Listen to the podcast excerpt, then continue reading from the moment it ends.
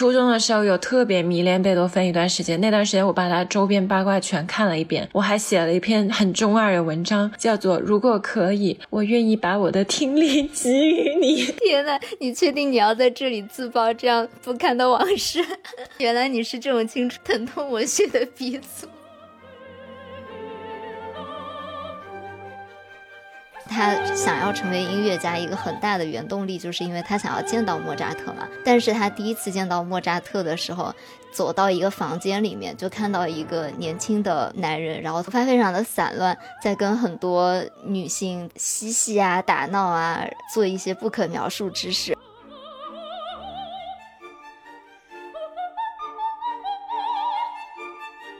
他就把左手放在这个低音区，右手放在这个高音区，然后用他的鼻尖儿去触碰那个键盘中央的那个音符。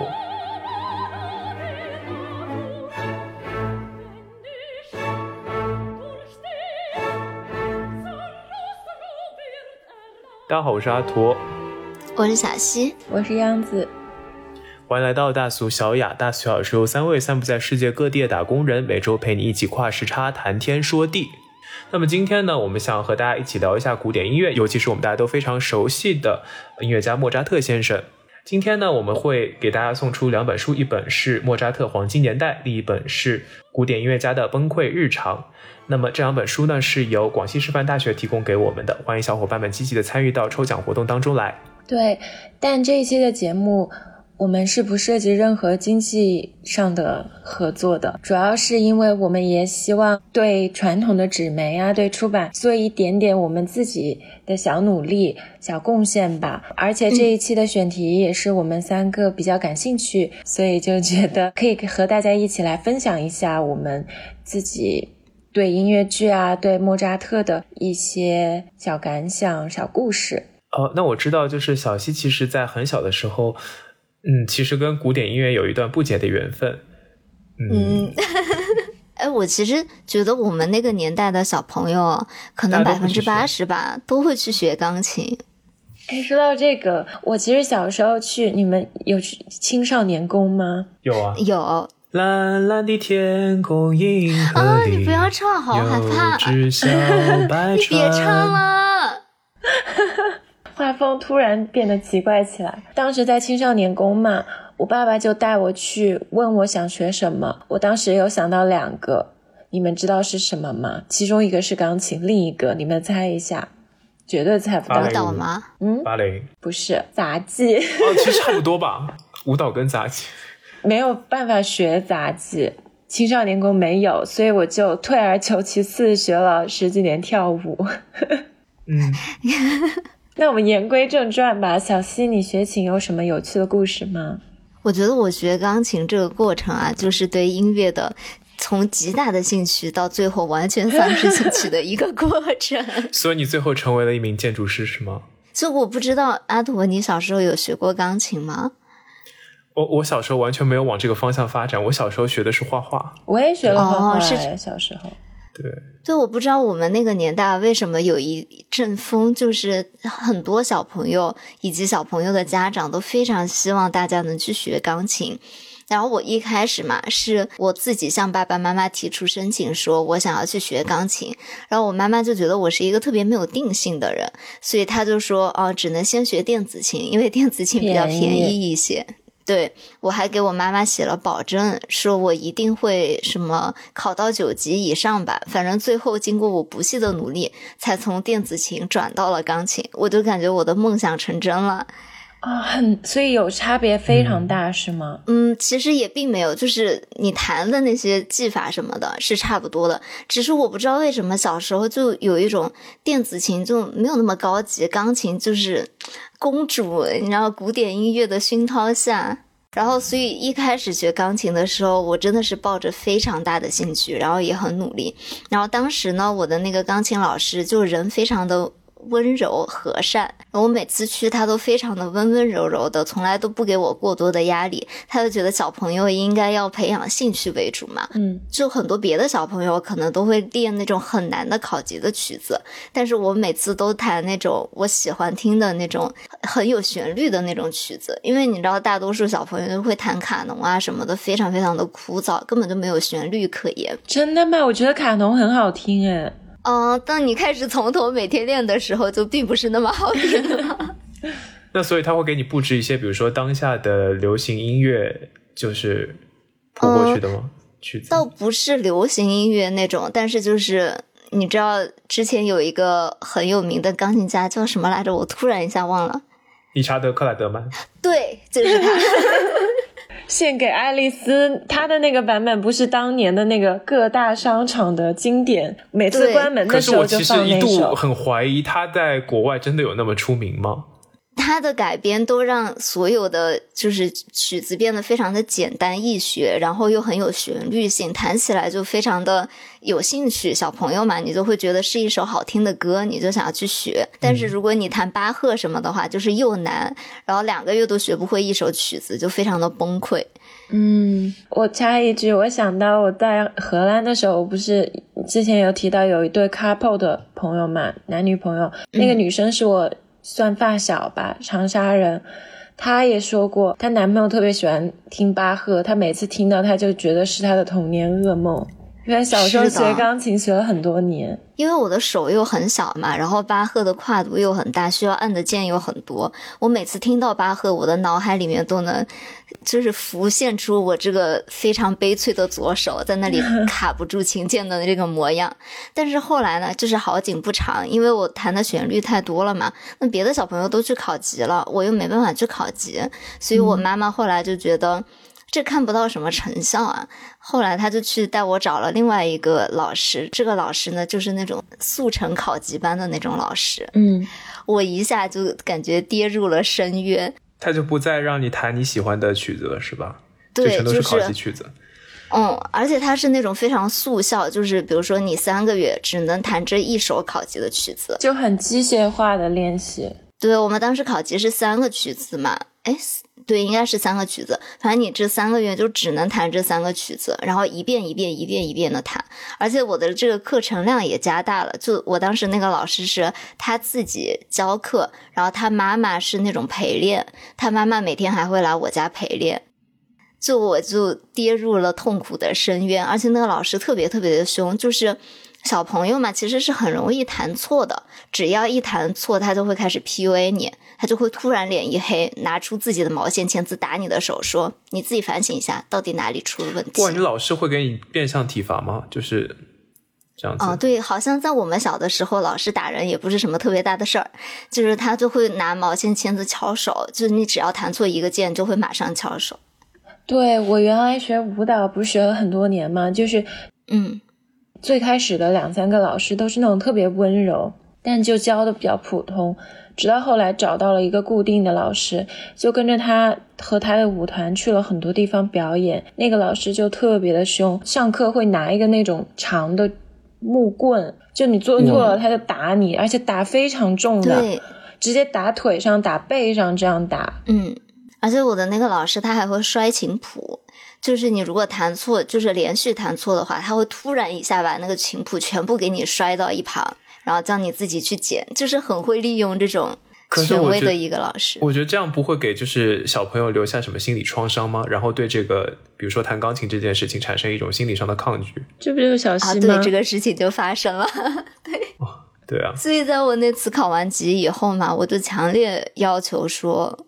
我不想要跟这个老师学了，就从那次考完级以后，我也就再也没有考过级，然后就再也没有很正经八百的去学这种古典的音乐，而且随之而来的，我对整个就是古典音乐都丧失了兴趣。我平时也不想听，一听我就会想起我那个可怜的左手的画面。嗯，哇，你的人生丧失了很多乐趣，因为这个 trauma 的经历。嗯，也没有我现在说的这么的悲惨啊，但是确实是。没有那么大的兴趣了，嗯嗯，那阿驼呢？讲，我现在觉得录完这一期，阿松就会跑过来在我们的群里炸一下，然后说为什么这个选题不叫我？我当时就很想说，我们叫阿松吧，因为我无话可说。对，我觉得像什么，就是我刚刚在看那个莫扎特久负盛名的歌剧，我觉得他肯定对魔笛非常感兴趣。不，他对摇滚莫扎特非常感兴趣。对，他对摇滚莫扎特很感兴趣的。嗯，对。我们拉回正题哈。对我小时候的怪癖好，就我有段时间中学的时候，每天睡觉前我都要听莫扎特的安魂曲，我就会睡得特别香。这跟小帆船 是异曲同工之妙吗？真的很好听哎，莫扎特的安魂曲。嗯，也成功把自己安魂了。我当时是因为我在长沙生活嘛，我有一个特别喜欢的电台 DJ，虽然我现在忘记他名字，但当年就是 他每周播两次，我每周都在听他电台，就睡前他有一次有介绍莫扎特，然后后来我就自己去搜了很多莫扎特的曲子听，我就特别喜欢他安魂曲，所以那段时间就有点魔怔了，在那个还在用 MP 四的年代。M P 三吧，M P 四，你硬要把我们再拉回去几岁，是不是？你们还记得 iPod 这个东西吗？记得啊，我家还有啊。我当时刚买的时候，真的非常的洋气呢。你记得 Shovel 吗？跑跑步的时候可以别着的那个。对对对。现在小朋友肯定都不懂我在说啥。那时候觉得拥有一个 iPod。感觉就好像走在音乐界的最先端的感觉。对哦，但是我我想说，就是那个时候我跟古典音乐可能唯一的关系就是有一段时间，呃，就我妈跟我讲说，就是你学习的时候要多听听巴洛克音乐。然后呢，据说这个就巴洛克音乐它那个什么节奏啊，这个 tempo 可以帮助你更好的沉静下来，然后更多去集中你的注意力，在你学习的时候能够帮助你去更好的去理解这个课本上的内容。我不知道你们有没有这个这样的经历，或者从哪里听过这个类似的信息？哎，我之前有给杨子发一个特别好的音乐可视化的视频，我不知道你还记不记得？它就是用通过视觉的一些动画，特别明显的让你感受到音乐的结构本质就是重复。嗯。样子不记得了，好了，跳过。我宛若一个渣男。行吧，那就是因为我们这期主要还是希望跟大家分享一下莫扎特先生吧。那就是其实我对莫扎特了解最多的还是从一个音乐剧叫做《摇滚莫扎特》开始了解的。这个它是一个非常音乐剧的形式，呈现了我们这个莫扎特先生的一生啊。然后它有一个特点，就是它当中很多提供的曲目呢都是。以摇滚为 base 的，然后非常的好听，然后非常的热血。它的舞台设计呢和美术呢也设计的非常好看。呃，其中剧情当中的这个情感对比也非常的强烈。然后很多时候，因为大家都知道莫扎特一生其实是充满了很多戏剧性的部分的，比如说他在创作的过程当中就经常受到来自于这个宗教和贵族阶级的压迫。然后也受到了很和他有这个竞争关系的音乐家的一些排挤。嗯，那其实我觉得在看到他的这个人生的时候，我觉得对于我们年轻人来说，就会想说他的困境就跟我们现在的困境其实还挺像的。说他是在做创作，但是其实对我们来说也是有一些借鉴意义的。就比如说我来说的话，我会觉得在平常的工作当中，你有一个想法，然后想要去推进的话，你就可能会受老板的压铺吗？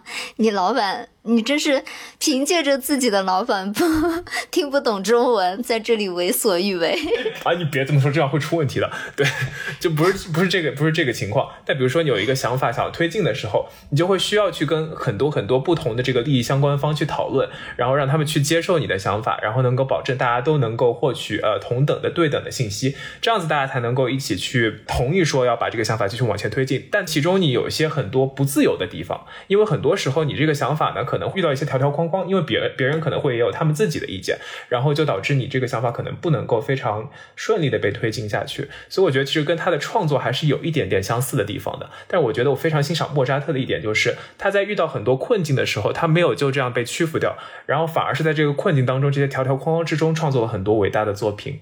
所以我觉得。大家有机会的话，也可以去看一看《摇滚莫扎特》这部音乐剧，因为它可以让你感受到很多超越这种什么什么金钱物质这种东西，更多的是可能可以让你获得这种精神上的富足。对，然后其中呢，《摇滚莫扎特》当中有一首曲子，我特别想推荐给大家，它叫……哦，你来呀！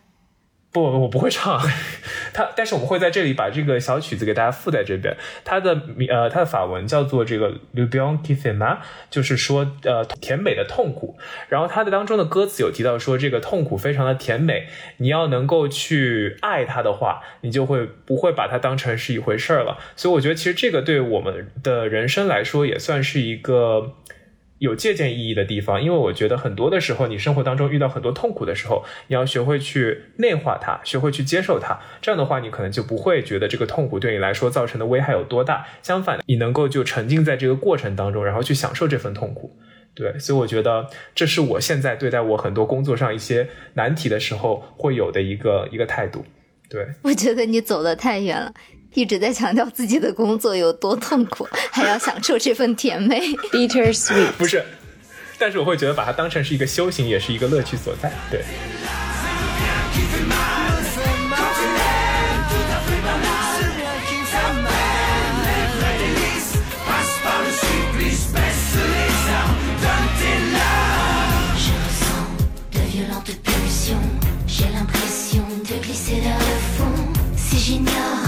regarde ce fléau. J'adore l'avoir dans la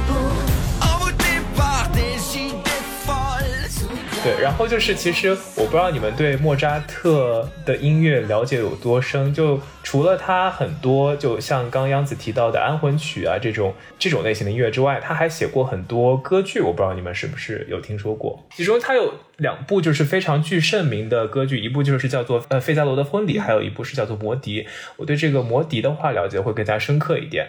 然后给大家先简单做个剧情更概，他讲的主要就是一个埃及的王子塔米诺在被巨蛇追赶的时时候，被夜后，夜后是一个这个。歌剧当中的反派角色啊，他被夜后的宫女所救，然后夜后呢拿出他的女王帕米娜的肖像给王子看，王子一看是美女，然后就呃一见倾心，燃起了这个爱情的火焰。夜后告诉这个王子说，他的女儿啊被这个坏人萨拉斯托给抢走了，希望王子去拯救她，并承诺说王子只要能够救回他的女儿，就把他女儿嫁给他。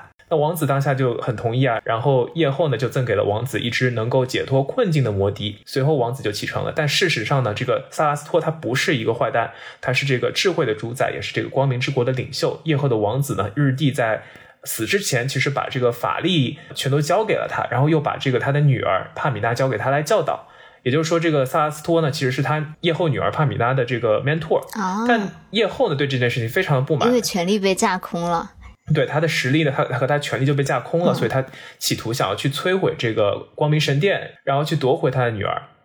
那在这个过程当中呢，这个埃及王子他就经受了种种考验，识破了这个夜后的阴谋，最后终于和他的恋人帕米娜结为了夫妻。那我想大家可能对这个比较熟悉的就是在第二幕当中有一首广为传唱的名曲，叫做《地狱之复仇沸腾在我心中》。我觉得这名字真的听上去非常的中二，我觉得小西可能会非常喜欢。小西不在。小西去打电话了。小西就是他这个 title，我不知道你有没有听过，就是那个，你知道这个吗？哦，听过听过。对他呢是呃，在这个魔笛当中最为广为传唱的，也是最广为知晓的一首曲子。呃，它是一首极为华丽的花腔咏叹调，可谓说是这个花腔女高音咏叹调史上数一数二的名曲。然后，呃，这首歌如果唱得好的话，很大程度上就直接影响到这一整个作品的整体艺术水准。因为这个夜后的角色，他其实是非常特别的。因为最开始他给这个埃及王子展现的形象其实是一个善人的形象，但最后呢，其实他把善人的面具退了下来，他其实是一个恶角。他是他是一个就是反派角色，然后这个转变的背后其实需要一个非常微妙的诠释，对细节要有非常深刻的了解。这首歌呢，它在非常高的音域被行进，然后是要求这个歌唱者以非常快速的唱法，然后混合这种乐声的重复音啊、断音和这个长笛。一起就是相得益彰，然后才能把这首歌给诠释好。所以就是一般来说，能够把这首歌唱好的人，真的是被视为说他的这个演唱水准非常非常的高。然后我觉得我个人还非常喜欢他的这个充满了中二感的歌词，什么“地狱之复仇沸腾在我心中，死和绝望在我的四周灼烧。若你不令萨拉斯托受到死亡之痛，你这女儿将不会再属于我。”听上去非常中二，阿托非常喜欢。所以他的原句是德语的是吗？对对对，你可以回去看一遍。然后之前呢，我有看过一个儿童歌唱选秀节目，叫《The Voice Kids German》，就是德国好声音儿童版，然后其中有一个女孩子，她就非常厉害的把这首歌完整的给唱了下来。然后当时一个评审之一是二零一零年 Eurovision，就是那个欧洲歌唱大赛的冠军，然后是德国的一个 artist 叫做 Lena。Lena 听了一整个人都震惊了，就在那个小孩唱那个哈哈哈哈哈哈哈哈，就那个高音的连续音的部分的时候，因为那是那首歌当中最难的一个部分，他听了之后整个人震惊在那边。就呆了，觉得特别有趣，对。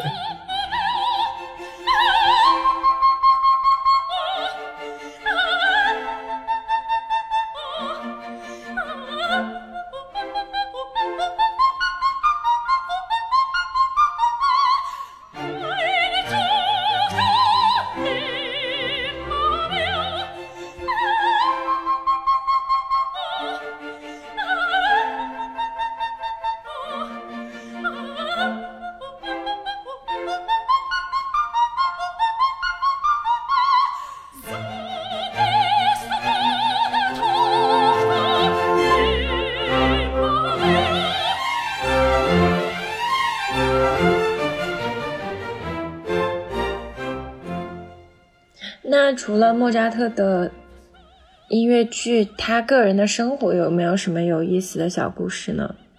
莫扎特其实是一个非常大家都认可的一个在历史上就是有非常多成就的音乐家嘛。那其实莫扎特呢，他有跟很多其他的伟大的音乐家有很多呃非常深刻的友情，比如说大他二十多岁的另一个音乐家叫做海顿。那么他们两个人是一个非常惺惺相惜的关系。在一七八一年的时候呢，海顿就和莫扎特成为了好朋友，两个人非常喜欢，就经常一起去演奏这种什么弦乐四重奏啊。然后那个时候呢，他对这个莫扎特以后的作品呢，就有了非常深刻的印象。然后海顿呢，以前还跟就是莫扎特的爸爸呃写信说，你的儿子真的是一个非常有造诣的音乐家，然后一阵吹嘘，然后就觉得。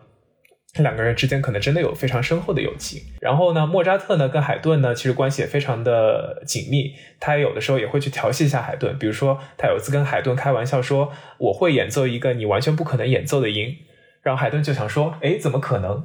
你居然会演奏我不可不可能演奏音？这个到底是个什么音呢？”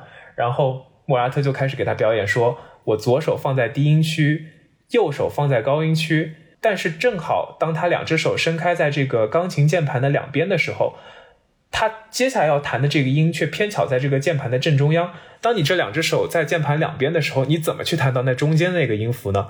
然后海顿就感到不思其解，说：“我好像真的弹不了这个音。”但莫扎特之后就哈哈大笑，说：“我给你表演一下我是怎么弹这个音的吧。”于是他就把左手放在这个低音区，右手放在这个高音区，然后用他的鼻尖儿去触碰那个键盘中央的那个音符。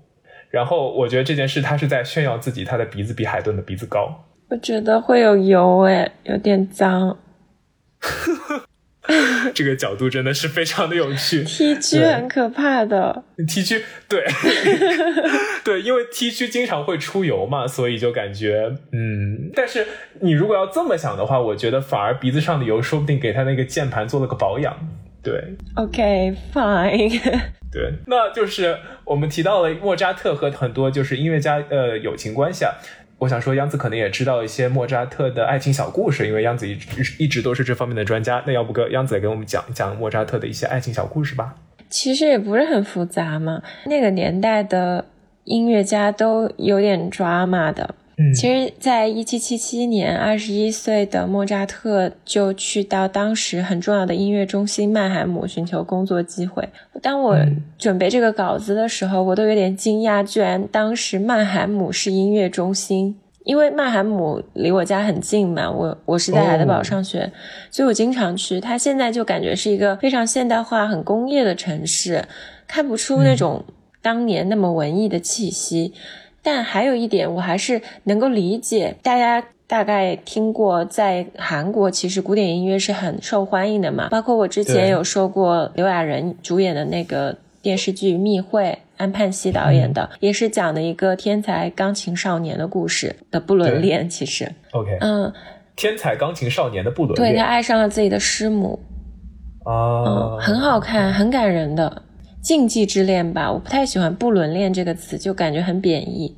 嗯，说回来，曼海姆到今天，他的音乐学院都非常的有名，所以你每次去曼海姆的时候，能看到特别多的韩国人，就是都在那儿学音乐的。哦，对感觉又是什么可能成为什么韩剧的题材？对，对是很很适合拍韩剧，我觉得。当时莫扎特呢就喜欢上了他后来的妻子康斯坦泽韦伯的二姐嗯阿洛伊西亚，但是当时他的那个二姐的就嫁给了别人。啊，我知道这个部分，因为摇滚莫扎特里面有，然后那个莫扎特当时伤心欲绝，好像，因为他其实真的非常爱这个二姐阿洛阿洛伊西亚。对，但我觉得这种故事好像在古典音乐家圈子还蛮普遍的。我等会儿会说到贝多芬其实有一个类似的经历。然后当时其实莫扎特后来的妻子才十五岁，然后后来莫扎特哦就跟康斯坦泽好了嘛，然后对，好像他后来那个妻子是这个阿洛伊西亚的妹妹，对是吧他妹。妹，对，对，但康斯坦泽后来为莫扎特生了六个小孩，但那个年代就医疗条件不是很好嘛，所以最后面只有两个小孩长大了。嗯，其实，就算你不学钢琴，应该也知道莫扎特一直是经济上非常的 struggling，就是过得很难的一个人。但他其实是很早就成名了，他是一个音乐神童嘛，嗯，所以他赚的很多，他也很受宫廷啊贵族的喜欢。他最大的问题就是他们全家人都不是很会理财，因为像这种音乐家，你要出入很多名流。有钱人的圈子嘛对，你要维持你的社交是非常大的一笔开销，所以他虽然赚得多，但是也没能存下钱对，花的也很多。他们穷到什么程度呢？就在冬天的时候，他们都没有办法去买煤去生火。嗯哇，那也太惨了。，对，莫扎特的妻子怕他冷，就陪他跳舞，两个人就暖和起来，然后跳舞跳暖和了，再继续谱曲。然后还有就是康斯坦兹非常的心疼莫扎特，嗯，因为他是音乐家嘛，就害怕他手指受伤，所以家务这些都不让他做。就比如说他们吃饭啊什么的，他妻子都会给他切好，然后嗯，送给莫扎特吃。其实我都有时候想到朗朗和吉娜，不知道小西回来了吗？不好意思，没有看过这个，所以朗朗跟吉娜发生了什么？对，朗朗和吉娜他们就有拍一个综艺叫《幸福是三重奏》嘛，里面就是嗯吉娜一直在干活。哎，可是吉娜她不自己也是一对，个，所以我就觉得，对啊嗯，OK，fine。他们在机场的时候提箱子也是嘛，吉娜就说朗朗是顶级的钢琴家，他的手很宝贵，所以要保护好。包括他们家嗯。洗碗这些也是，朗朗当时还打趣说：“你看我又要被网友骂了，因为之前就拍过他们在机场提东西都是他老婆提嘛，然后他们拍那个综艺又是他老婆在干活，OK，对，哇，我就觉得音乐圈就像莫扎特，他其实很多不同的版本嘛，就有很多人说他和他妻子是非常相爱的，至少他是没有娶过别人，他一辈子就是这一段婚姻，这在很多艺术家中间已经是非常少见了。但是即便如此，还是有非常多的花边新闻。就像阿陀刚刚提到的摩笛嘛，其实在排演摩笛期间，莫扎特就跟着剧团的人到处玩儿，就是在外面花天酒地。嗯特别是他有一次非常过分，他老婆已经怀孕了，因为你想生了六个小孩嘛，肯定就是处于一种不断在怀孕的状态。他抛下自己身怀六甲的妻子去见他当时的一个情人，是一个女高音歌唱家杜舍克夫人。嗯，这段婚外情后来被康斯坦泽发现了，所以莫扎特就创作了《女人心》。其实大家去听的时候就会知道，里面有非常多的跌宕起伏，然后很戏剧化的一些张力。嗯，灵感是来源于他自己的生活啦。我记得好像最后那个康斯坦茨还原谅了他这次，不原谅能怎么办？那个年代女性也没有独立的经济话语权，而且她又生了这么多孩子。嗯，其实到最终也没有完全原谅吧，我觉得这是一个永远的裂痕。但好像就是我听很多其他渠道的信息，就是他们俩好像热恋还挺厉害的，就说他们两个人关系非常好，然后有很多情书给流传下来。对，对然后说什么康斯坦茨就像天方夜谭的公主一样，就可以讲各种各样有趣的故事。然后莫扎特和他在一起相处的时候非常的开心。彼此生病的时候，然后也会互相照顾。这他已经算音乐家里面相对幸福的了。可是我就是想一个通识的道理啊，你想一个女性她怀了六次小孩，生了六次，最后只有两个活下来，我是很怀疑她的生活状态和精神状态会非常好。嗯，因为你怀从怀孕到生是非常痛苦的过程啊。而且又不断的夭折，对，而且感觉到他们家这个生活状况的话，可能就是拉扯小孩的话，主要还是落在这个康斯坦茨的身上，就是这种责任。嗯，对啊，我觉得贫贱夫妻百日哀是有道理的。赚的钱如果是让经济上还蛮拮据的话，我觉得很难过得非常快乐和幸福吧。嗯，对，是的。啊，不好意思，我刚刚。抛下了阿驼和央子两个人，我现在回来了。刚刚简直是我在跟央子两个人唱双簧。对不起，对不起。所以你是前面的那个还是我是？我也不知道。你坐前面那个吧，我不想扎小九九和涂那个白粉。为什么突然扯到这么远？回来吧。对，刚刚央子有讲到说莫扎特的一些情史嘛，我不知道大家有没有看过一个电影叫《莫扎特传》。我都忘记是一个什么时候的电影了，但是我里面有一个场景啊，我记忆非常深刻。这个莫扎特传的电影，它主要是从作曲家萨列的这个视角来讲莫扎特的嘛。然后萨列就是一个莫扎特的主要竞争对手啊，这就是我刚刚说的他那个对有竞争关系的音乐家。传说中啊，他。通过种种计谋，然后打压莫扎特，然后最后也是因为他让莫扎特写这个安魂曲，也是他计谋的一部分，就希望莫扎特写这个曲子，然后一直非常焦急的创作，然后最后枯竭而死。这都是他的计谋，但是这个也无从考证啊。但是里面有一个比较我印象深刻的桥段吧，就是萨萨列他是一个很虔诚的宗教音乐家，所以他就不近女色，他就一直向上帝祷告说，只要我一直心向上帝，非常虔诚，然后生活里面都完全不沾那种淫秽的事情，我就一定能成为一个伟大的音乐家。然后呢，他的。小时候非常大的一个 idol 就是莫扎特，因为他觉得莫扎特非常的天才，然后他想要成为音乐家，一个很大的原动力就是因为他想要见到莫扎特嘛。但是他第一次见到莫扎特的时候，就走到一个房间里面，就看到一个年轻的男人，然后头发非常的散乱，在跟很多女性在那里嬉戏啊、打闹啊。做一些不可描述之事，然后后来他才发现这个人就是莫扎特，他也是从这一刻开始对他整个的信仰产生了一个非常大的冲击，因为他之前一直以为就是要虔诚的信奉上帝的人才能创造出这么天才的作品，但是他没有想到莫扎特是一个这么无序生活的人，然后他也是从这一刻开始就是非常的恨莫扎特。嗯，我说到这，我有想到我有一次去看弹簧。我都惊讶了，在意大利那个尺度之大，九九什么尺度之大？什么酒池肉林吗？有有一幕就是穿的就很像那种没有穿很多女生，然后一个男生在那个台上有一幕，对幼小的我造成了巨大的心灵冲击，因为你平常看那种电视剧什么的不一样嘛，它。隔着屏幕，你就觉得还是没有那么大的一个视觉的冲击。但是你真的是看这种舞台剧、看音乐剧的话，是很近的这种真人在你面前，哪怕他们实际上并没有做什么，就是甚至好像就亲了一下吧，但是你就感觉尺度非常之大，有很多那种肢体的交缠、接触这种。那说回来，就小西刚刚说想抹黑康斯坦泽嘛。其实他们的故事还有一段是发生在莫扎特死了之后。就莫扎特死了之后，他的妻子其实算遗孀了，康斯坦泽就参与了莫扎特长篇传记。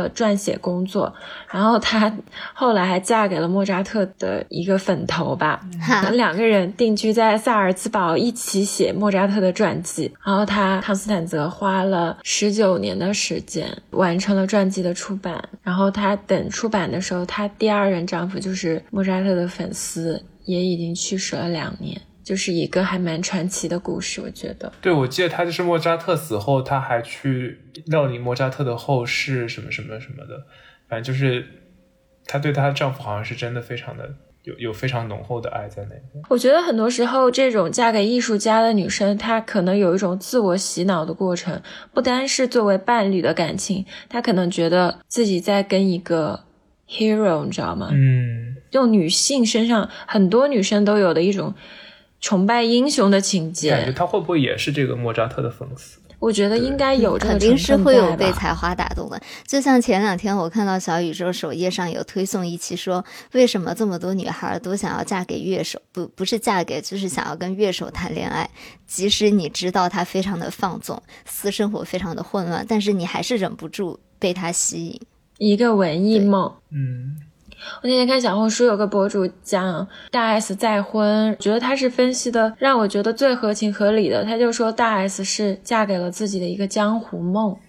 嗯，大 S 小的时候就是家原生家庭不是很幸福嘛，就是他爸爸经常打他妈妈，然后你想他们家生了三个女儿，小 S 都叫徐熙娣。就是想要个儿子，所以他长大以后就有那种家长式的人格。然后他现在的这个先生之前不是那个库龙组合嘛，然后他的队友出车祸，然后要坐轮椅，这个男生都没有放弃他之前的队友，就是一个还蛮有情有义的人吧。嗯，对，而且当年库龙也很火嘛，就是江湖上的一个传说一样的。嗯，那其实我觉得很多艺术家他们自己情感生活的挫折和不幸，反而成了他们文艺创作的很多灵感。除了莫扎特，其实跟他也算同时代吧，比他稍微年纪小一些的贝多芬，其实也差不多，但他更曲折了，因为贝多芬终是未娶嘛。莫扎特他的人生还是挺顺遂的，他很早就成名了。但贝多芬 可能就像小溪一样，小时候就是被家里人逼着练琴，然后他的童年其实是过得没有那么快乐的，并不是真的很享受音乐这件事。我也没有这么惨。没关系，没关系，阿姨已经走过来了，所以没关系。贝多芬比较可怜的是，他身材很矮小，然后他幼年的时候因为患天花，所以留过疤，所以他脸上都有很多坑坑洼洼的。因为他的外形条件嘛，所以他在情路上可能就过得比较坎坷。不是我在这边看到是你写什么？他对女孩子求爱的方式热情如火，对啊，他的情书都非常的动炙热的那种，但是他情路还是很不顺。很不顺。其实我觉得这样说可能有一点残酷，可是真的，如果是你从小到大是一个很帅的人，或者是一个很美的人，你确实会过得简单很多。至少在这个也不一定情吧，我路上觉得那种，很帅的人，说不定因为就是太多太多太多人给他写情书，然后会很反而会很困扰，或者是很美的人，并不会困扰，真的吗？这肯定不是一个困扰啊。哦，对啊 OK 是阿图没有感受过的领域，我也没有感受过，说的像我感受。我们都没有感受过了，就不要这样互相伤害感受。过吧？哎，你不要这样子。对，然后贝多芬，因为这种音乐家嘛，就很像像 Taylor Swift 分手就写一首歌。他其实也是在自己追求恋人的很多过程中，留下了很多经典的作品，比如说。他可能是最广为人知的曲子之一，《月光奏鸣曲》，就是他之前写给他自己的一个学生朱丽叶塔的。嗯但是两个人并没有成，就是女生可能是分的比较清楚。我虽然爱慕你的才华，但是脸可能还是要过一下关。然后啊、另外一段情就是在贝多芬家里面，他保存着一个年轻妇人的画像，画像的背面就写的是“给伟艺术家和善良的人 T.B.” 赠这个 T.B. 就是他中间贝多芬的一个蛮重要的感情经历吧，是泰丽莎·布伦斯维克。但是其实他们这个故事开的一开始跟莫扎特还蛮像的，因为莫扎特他是先爱上他后来妻子的姐姐嘛，贝多芬其实也是他。特丽莎的感情其实最开始是他给他们家当钢琴教师，然后贝多芬爱上了泰丽莎的姐姐约瑟芬，但是约瑟芬后来嫁给了一个伯爵，然后生了四个小孩儿。虽然约瑟芬的感情并不是非常幸福，他后来跟这个伯爵也分开了，带着孩子回到维也纳生活，跟贝多芬也。多年来保持着交往和联系，贝多芬也一直暗暗的爱慕他。可是约瑟芬，天哪，这是千金顶备胎，有点这个意思吧？但是约瑟芬还是没有接受贝多芬的感情，可能备胎备久了，就有一种逆反心理吧。所以贝多芬转而就跟他的妹妹发展了恋情。哎，这个莫扎特还挺像的，不过莫扎特是因为姐就是那对姐妹的姐姐嫁给了别人。对呀，这个其实也是啊，因为约瑟芬后来又嫁给了另一个伯爵。嗯，最后还是因为贝多芬不是伯爵，有点心疼。是吗？是这样的，我说我初中的时候有特别迷恋贝多芬一段时间，那段时间我把他周边八卦全看了一遍，我还写了一篇很中二的文章，叫做“如果可以，我愿意把我的听力给予你 ”。天呐，你确定你要在这里自曝这样不堪的往事？在一期严肃的节目中，总得贡献点黑历史供大家。我真的有被惊呆，原来你是这种青春疼痛文学的鼻祖。谁青春当中没有一些疼痛文学？有多社死！当年就是我们语文课课前要搞那个十五分钟的朗诵，你知道吗？朗诵的这篇，我可以问一下那个时候你的小伙伴们怎么想吗？然后我朗诵的特别激情，我朗诵的我自己都要哭了。我可以问一下坐在下面的小伙伴是怎么想的吗？他们什么反应？肯定觉得这女的有什么毛病。对，但是当时我真的特别迷贝多芬，我觉得她好可怜。为什么这些女生都不喜欢她？她这么有才华，这么有创作的激情。我发现哦，杨紫是一个非常有母性光辉的女性，因为这么回想起来，杨紫之前喜欢过的男明星都有这种有一部分脆弱的特质。我以后很害怕你。就是奉献自己。细想一下，央子所有喜欢过的男性角色，包括他看偶像剧都会喜欢男二，就他真的是会有这种的怜悯之心哎。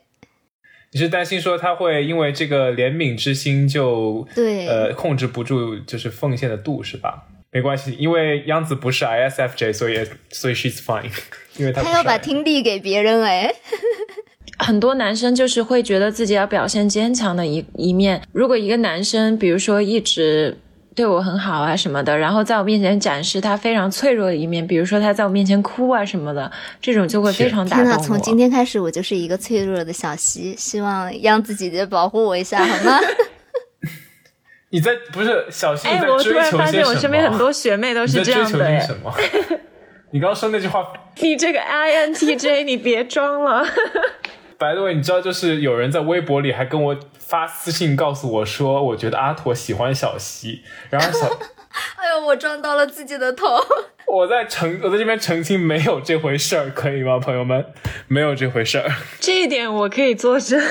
就传我和小西都比传小西和阿驼要靠谱一点。不要在那里拉奇怪的 CP。对，我接着说，其实贝多芬还是更悲剧一点，因为莫扎特最后还是跟康斯坦泽结婚了嘛。可是贝多芬虽然有跟约瑟芬的妹妹泰丽莎谈恋爱，也为泰丽莎又写了一首奏鸣曲。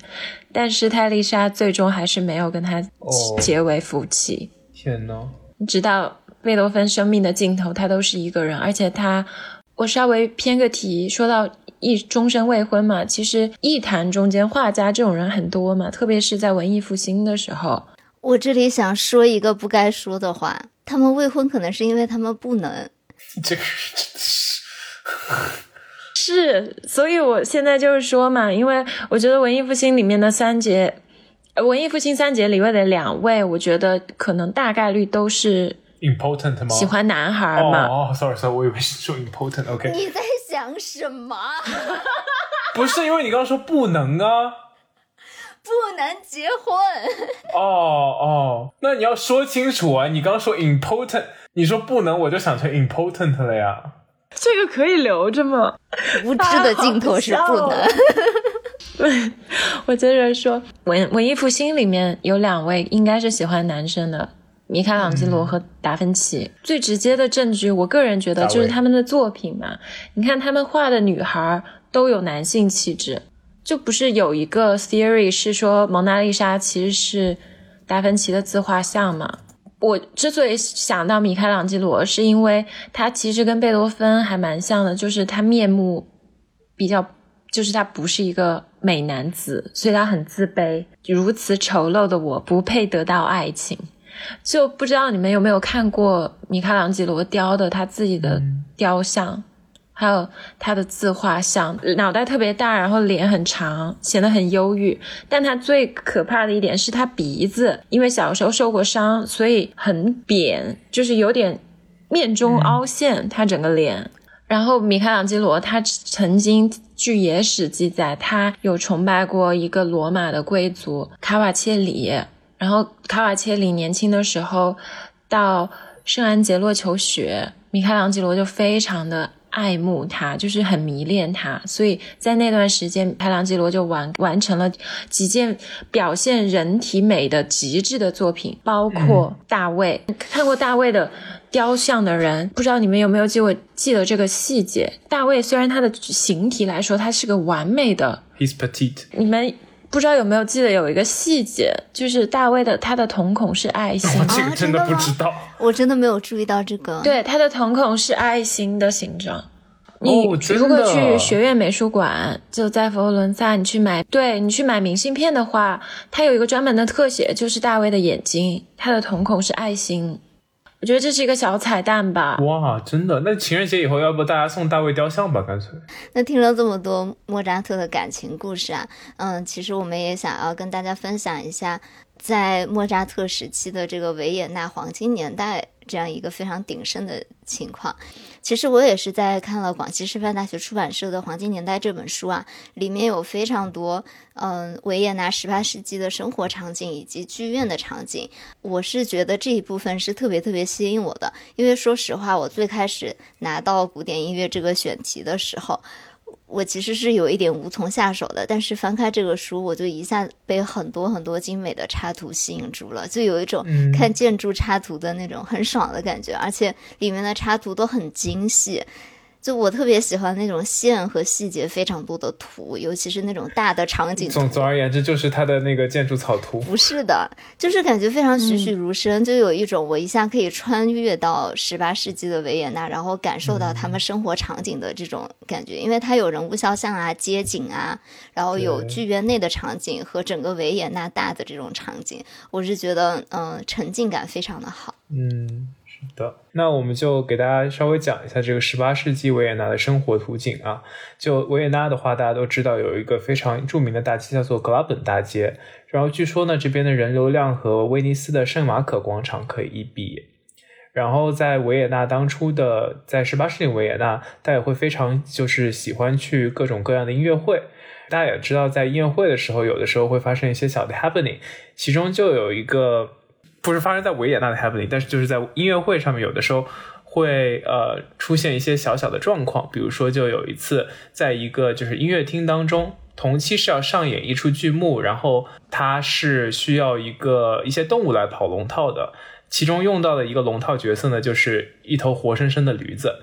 然后没想到呢，后台的工作人员把这只驴子误打误撞的给放到了剧场当中，然后这只驴子径直跑上了舞台上。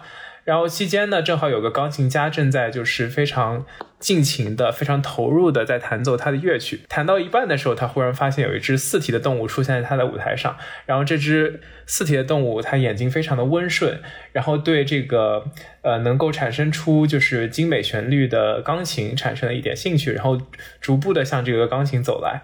于是乎，就在演奏的过程中，你可以看到这个音乐家和这个驴子四目对视的一个非常尴尬的场景。啊，这不就是西方版的对牛弹琴吗？对驴弹琴，对。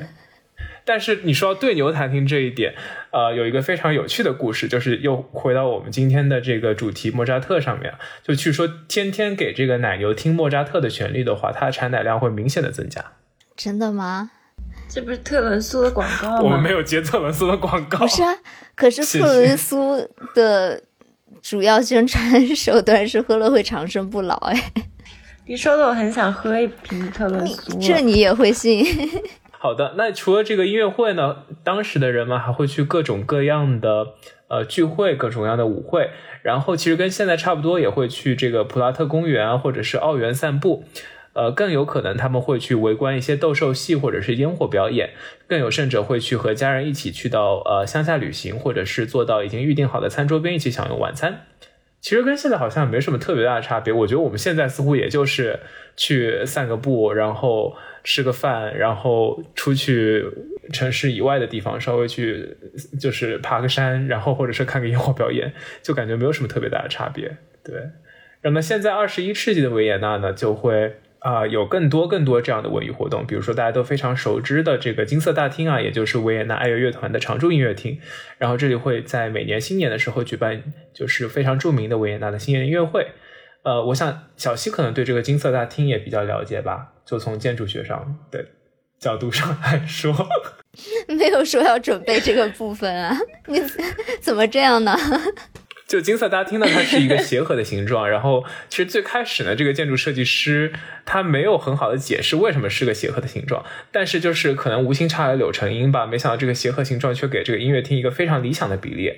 天花板上这个花格的镶板和这个数量众多的女神像柱呢，这些建筑元素进一步的能够延长这个混响时间到长达两秒。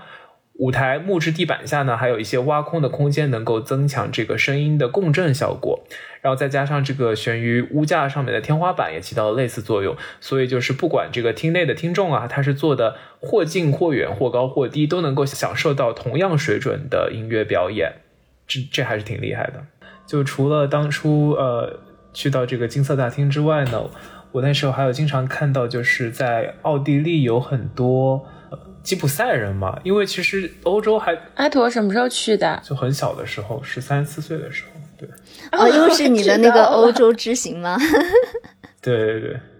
阿姆斯特丹那一次，对对对对，这一趟很值得，真的，都已经贡献了我们五期的原材料。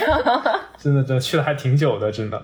对，然后呃，那个时候就会，因为就是奥地，呃，奥地利的维也纳是一个非常。具有音乐性的城市嘛，然后就在那个地方看到的吉普赛人，感觉都跟别的城市看到吉普赛人有点不太一样。我那时候记得非常清楚，就是我在路边看到一个，没有阿托，我想泼盆凉水，是因为你在欧洲住的还不够久，是吗？大所以到处的吉普赛人都是一样的吗？对，好吧，可能是我的错觉，因为我在，但是我觉得我看到那个吉普赛人，跟大家应该不太一样。就我看到是一个就是会拉风琴的吉普赛小姐姐，然后我就觉得她。那个时候就非常沉浸在自己的音乐当中，就感觉好像也不会管你说问你要要钱怎么怎么样，他只是在那边就是非常悠然自得的弹奏自己的风琴，然后就沉浸在自己的音乐氛围当中，然后觉得远远的看他就有一种非常恬静的感觉，就别人走过去给他就是投一个硬币什么什么，他就稍微就点头，对他对大家就是表示一下谢意，然后就继续回去演奏他自己的风琴，那一刻。然后觉得他整个人的氛围让我觉得非常的舒服，感觉好像就彰显了这个维也纳的这种城市气质。对，那说到维也纳，我想起我第一次去维也纳的时候，我后来其实又有去过，因为德国跟维也纳很近嘛，而且都都说德语的。但我第一次去其实蛮晚的了，是我大学的时候交换的时候去的。我当时去维也纳，我印象最深的其实是去。上下美景宫，然后看到了 Gustav Klimt 的吻。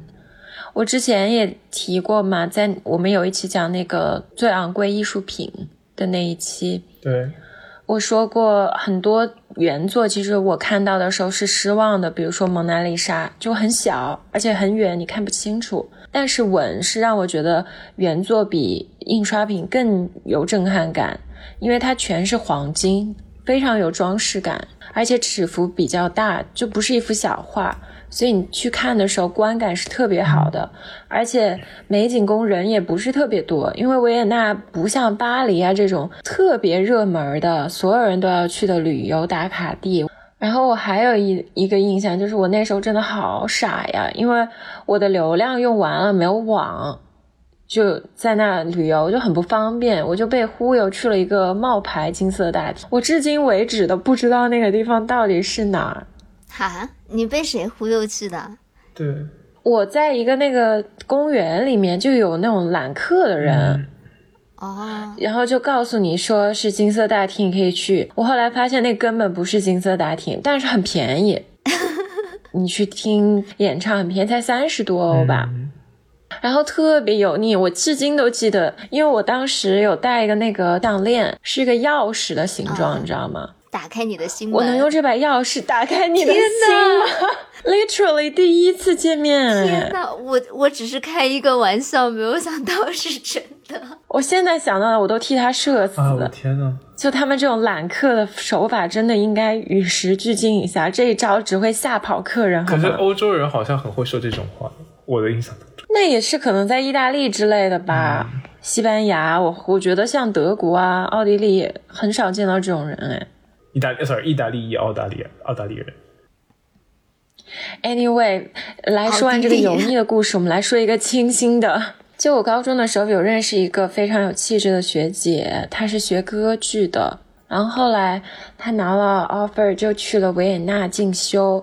那个学姐就是那种特别乖乖女啊，然后很也不小了，一直没有谈过恋爱，很保守、很传统的一个人。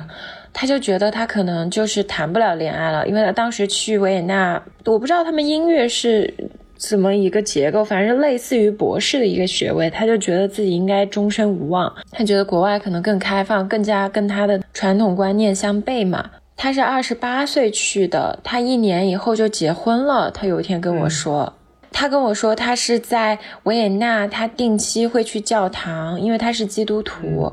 然后他在维也纳的一个小教堂里定期做礼拜的时候，认识了他的先生。嗯，初恋结婚，那个先生是他的初恋，对他也是那个先生的初恋。那个先生多大？嗯，跟他年纪差不多，好像比他稍微小一点点，是一个华裔，就是在嗯奥地利长大的华人，二代移民那样子。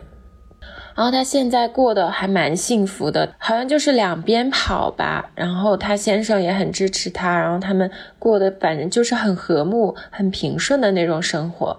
我就觉得还是一个我身边为数不多的毫无狗血的爱情故事。那挺好的呀。